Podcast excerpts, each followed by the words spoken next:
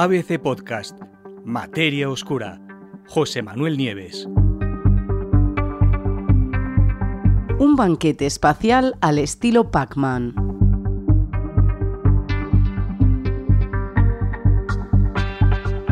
Pues sí, al estilo Pac-Man, desde luego.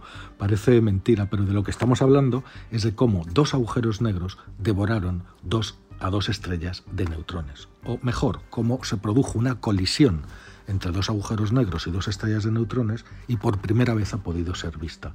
Y lo del estilo Pac-Man, hace mucho, mucho tiempo, en dos galaxias que están a unos 900 millones de años luz de distancia, dos agujeros negros devoraron a sus estrellas compañeras, que eran dos estrellas de neutrones, y desencadenaron así una serie de ondas gravitacionales que finalmente llegaron a la Tierra en enero de 2020. Sabéis que las ondas gravitacionales son esas deformaciones, esas ondulaciones en el tejido espaciotemporal que se producen cuando en el universo hay eh, eventos muy potentes. ¿no? Pues bien, ahora, y por primera vez, los científicos han conseguido detectar este festín cósmico, ¿no? este festín espacial. Y lo comparan, en cierto modo, eh, al juego del Pac-Man, porque el proceso por el cual los agujeros negros devoraron a estas estrellas de neutrones, que fue de un golpe, de una sola vez, pues se parece bastante al del célebre juego. ¿no? El hallazgo se acaba de publicar en The Astrophysical Journal Letters y fue realizado al estudiar dos colisiones entre estos dos tipos de objetos estrellas de neutrones y agujeros negros, considerados como los más extremos, enigmáticos y violentos del universo. Los dos eventos, además, que son diferentes, se produjeron en galaxias distintas, en la misma región de cielo, pero con apenas 10 días de diferencia. ¿Por qué es tan importante? Pues sencillamente porque nunca se había visto, ¿no? Hasta el momento, hasta el momento, las ondas gravitacionales nos habían permitido detectar colisiones de parejas o bien de agujeros negros, dos agujeros negros en órbita uno del otro, o bien de dos estrellas de neutrones, lo mismo, una pareja de estrellas de neutrones. Pero esta colisión mixta de un agujero negro con una estrella de neutrones era la pieza que les faltaba a los científicos para entender cómo se fusionan estos objetos compactos. Era la última variedad de este tipo de fusiones que les faltaba por observar. Con estas observaciones, por fin, los investigadores tienen una medición concreta de cómo se funden en las tres categorías de fusiones binarias compactas, es decir, agujero negro con agujero negro, estrella de neutrones con estrella de neutrones y agujero negro con estrella de neutrones. En las dos eh, ocasiones observadas y justo justo antes de encontrarse, los agujeros negros y sus dos compañeras, las estrellas de neutrones, se embarcaron en una auténtica espiral de la muerte, orbitándose la una a la otra o mutuamente cada vez más deprisa, hasta llegar a chocar entre sí y producir esas ondas gravitacionales que pudieron por fin ser captadas casi mil millones de años después por los observatorios LIGO en Estados Unidos y Virgo en Italia. Los científicos creen que estas observaciones les ayudarán a descubrir algunos de los misterios más complejos de todo el universo, incluidos los componentes básicos de la materia y el funcionamiento del espacio y del tiempo. Las colisiones, eh, dice uno de los investigadores, en concreto una investigadora, Susan Scott, que es de la Universidad Nacional de Australia, estas colisiones eh, eh, han, sacudieron el universo hasta sus cimientos y hemos conseguido detectar las ondas que enviaron a toda velocidad a través del cosmos. Cada colisión, además, no es solo la unión de dos objetos muy masivos y densos, es realmente como en el juego del Pac-Man, con un agujero negro que se traga por completo a su estrella de neutrones compañera. Se trata de eventos muy notables y hemos esperado mucho tiempo para poder presenciarlos, así que es increíble haberlos podido capturar finalmente. ¿Cómo eran esos objetos? Empecemos por aclarar y recordar qué son las ondas gravitacionales. Pues se trata, como os he dicho al principio, de perturbaciones en la curvatura del espacio-tiempo que están creadas por objetos muy masivos y en movimiento o por eventos muy violentos. Y estas ondas, que viajan a la velocidad de la luz, contienen una información muy valiosa sobre los acontecimientos que las han provocado.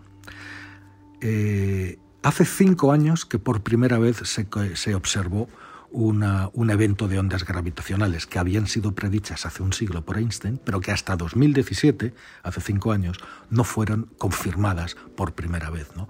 Fue un hallazgo que llevó al Premio Nobel de Física de ese año. Eh, y desde ese momento, desde 2017, los científicos han identificado ya más de 50 señales de ondas gravitacionales que proceden de las fusiones de parejas de agujeros negros o de parejas de estrellas de neutrones. Los dos son tipos de cadáveres estelares de estrellas que eran muy masivas y que al explotar como supernova dejaron como resto o bien un agujero negro, si la estrella original era más grande, o bien una estrella de neutrones si la era un poquito más pequeña. Pero nunca, repito, nunca habían podido observar una colisión mixta, es decir, de un agujero negro con una estrella de neutrones.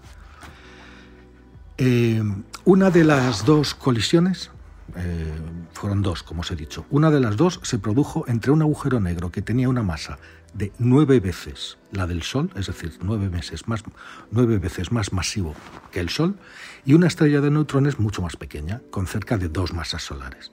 La otra, la segunda colisión, tuvo lugar en una galaxia vecina eh, entre un agujero negro que tenía seis veces la masa del Sol y una estrella de neutrones de 1,5 masas solares, también mucho más pequeña. En los dos casos, las estrellas de neutrones fueron completamente devoradas por sus oscuros compañeros. Las diferencias de masa entre los, dos, entre los componentes de los dos sistemas indica que de hecho se trata de sistemas mixtos, es decir, que no son dos agujeros negros o dos estrellas de neutrones como otras veces, sino uno de cada. La masa de los objetos más pesados corresponde a los agujeros negros y las de los más ligeros corresponde a las de las dos estrellas. ¿Qué hicieron los investigadores nada más detectar estos, estas colisiones, ¿no? estos, estas uniones? Bueno, pues lo primero que hacen eh, porque los detectores de ondas gravitacionales no tienen lentes, no son telescopios, pues lo primero que hacen es eh, avisar a observatorios astronómicos de todo el mundo. ¿Para qué? Para que dirijan sus telescopios directamente hacia los puntos donde se han encontrado, esas, donde se han registrado esas colisiones y vean si eh, eh, esos eventos de fusión van acompañados de algún, tipo de destello, explosión o luminosidad, como sucede muchas veces cuando un agujero negro se traga algo. Pero resulta que lo hicieron desde varios grandes telescopios y no captaron nada, no captaron absolutamente nada. ¿Por qué no pudieron ver las colisiones con los telescopios? Bueno, en cierto modo resulta comprensible, porque tener en cuenta que eh, hay una enorme distancia, ¿no? son casi mil millones de años luz. Eh, eso significa que cualquier luz que proceda de estas, eh, de estas colisiones tan lejanas Da igual en qué longitud de onda, es decir, luz en el sentido amplio, tanto en el visible como en el espectro de los rayos gamma, de los ultravioletas, de los distintos tipos de telescopio que tenemos. Bueno, pues sería muy tenue y muy difícil de detectar. Pero esa diferencia entre las masas, los agujeros negros mucho más grandes que las de las estrellas de neutrones, además también puede explicar la razón por la que los telescopios no detectaron ninguna señal de luz. Vamos a ver, en otras ocasiones, normalmente cuando una estrella de neutrones o cualquier otro objeto se acerca demasiado a un agujero negro, pues lo, que, pasa es que las, las, fuerzas de marea, las fuerzas gravitatorias del agujero a medida que el otro objeto se acerca, destrozan por completo a esa estrella o a ese objeto. Y eso provoca fuertes llamaradas de radiación electromagnética, y esas son captadas por los telescopios. De hecho, Muchos agujeros negros los descubrimos porque tienen a su alrededor unos anillos brillantes que desprenden muchísima energía, que son los restos de ese cuerpo que, se está comiendo, que están girando muy rápidamente alrededor de él. Pero en esta ocasión la cosa fue muy distinta. No se produjo esta disrupción gravitatoria. La diferencia de masas era tan grande que sencillamente los agujeros negros devoraron a las estrellas de neutrones, digámoslo así, de un solo bocado, sin dejar ni rastro de ellas, nada que pudiera brillar. Se han propuesto varias hipótesis para explicar cómo se pueden formar esta clase de sistemas binarios mixtos. Ninguna es definitiva, pero nos podemos hacer una idea. la primera posibilidad implica que dos estrellas evolucionan en órbita una alrededor de la otra prácticamente desde el principio y van viviendo sus vidas. Hacia el final de su existencia, una de las estrellas podría convertirse en un agujero negro, estallando, probablemente la más grande, y, y, lo que quedaría tras su explosión como supernova sería un agujero negro, y la otra, quizá más pequeña, convertirse en una estrella de neutrones sin dejar, eso sí, en ningún momento de orbitarse entre sí. Es decir, se llevaban orbitando desde que eran estrellas normales y después, cuando han pasado a estas fases ya muy extremas, pues se siguen orbitando hasta que al final chocan. La otra hipótesis, sin embargo, es la que se llama la de la interacción dinámica pues se supone que, según esta hipótesis, tanto la estrella de neutrones como el agujero negro se formaron por separado, independientemente, en un medio estelar muy denso, y después acabaron capturándose gravitatoriamente y acabaron chocando. En fin, repito, una vez más, hasta ahora se habían detectado ya muchas colisiones, bien entre dos agujeros negros, bien entre dos estrellas de neutrones, pero nunca una en la que se mezclaran los dos tipos de objetos. Ahora, por fin, se completa esta última pieza del rompecabezas y tenemos, por primera vez, toda la información sobre las diferentes posibilidades que hay de que se produzcan estos eventos tan, tan violentos. Todo es aprender. Con esto aprenderemos muchas cosas y probablemente resolveremos algunos de los misterios que aún nos quedan por explicar de nuestro universo.